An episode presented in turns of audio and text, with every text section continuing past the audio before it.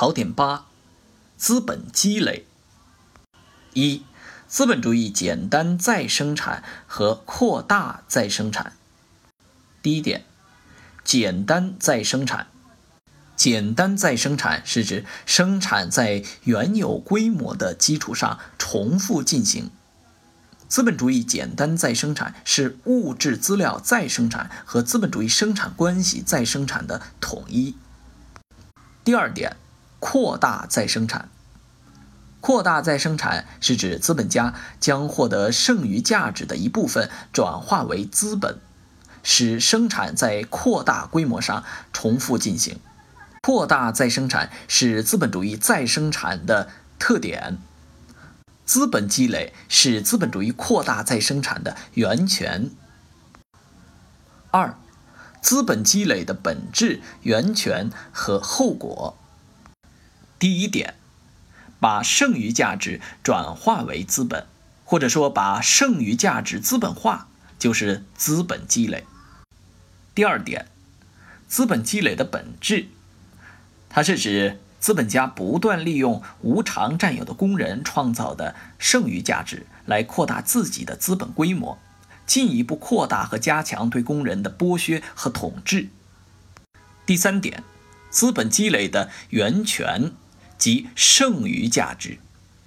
第四点，资本积累的后果，它是指随着资本积累和生产规模的扩大，必然加剧社会的两极分化。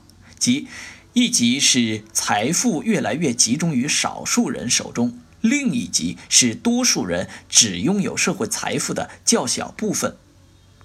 三、资本有机构成。资本从自然形式上看，由生产的技术水平所决定的生产资料及物的因素和劳动力及人的因素之间的比例，叫做。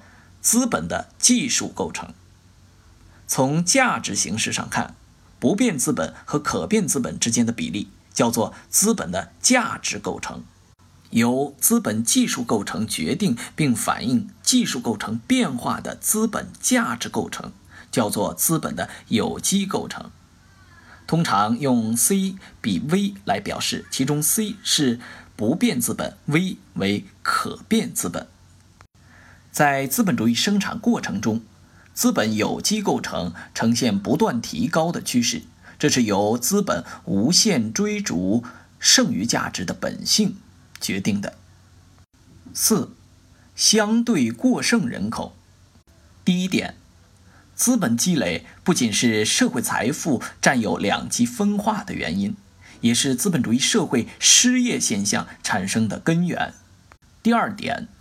资本有机构成提高，可变资本相对量减少，资本对劳动力的需求日益相对的减少，结果就造成大批工人失业，形成相对过剩人口，即劳动力供给超过了资本对它的需求。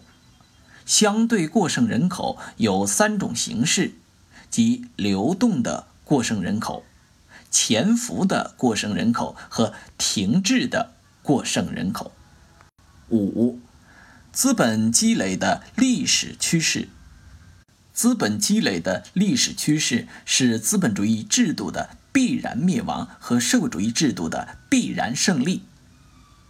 拓展与点拨：资本有机构成是一种有限定条件的资本价值构成。只有那些由资本技术构成决定并反映技术构成变化的资本价值构成，才是资本有机构成。如果不是由资本技术构成引起的，即使价值构成有变化，也不是资本有机构成的变化。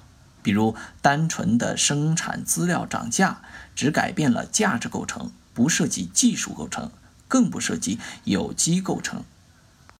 以下是。政治经济学计算题相关公式汇总：全部垫付资本等于不变资本加可变资本。不变资本等于生产资料的价值，可变资本等于支付给工人的工资及劳动力的价值。生产成本等于 C 加 V。商品价值等于生产成本加剩余价值。剩余价值率等于剩余劳动时间除以必要劳动时间。利润率等于 M 除以 C 加 V。生产价格等于生产成本加平均利润。资本的有机构成等于不变资本除以可变资本等于 C 除以 V。垄断价格等于成本价格加平均利润加垄断利润。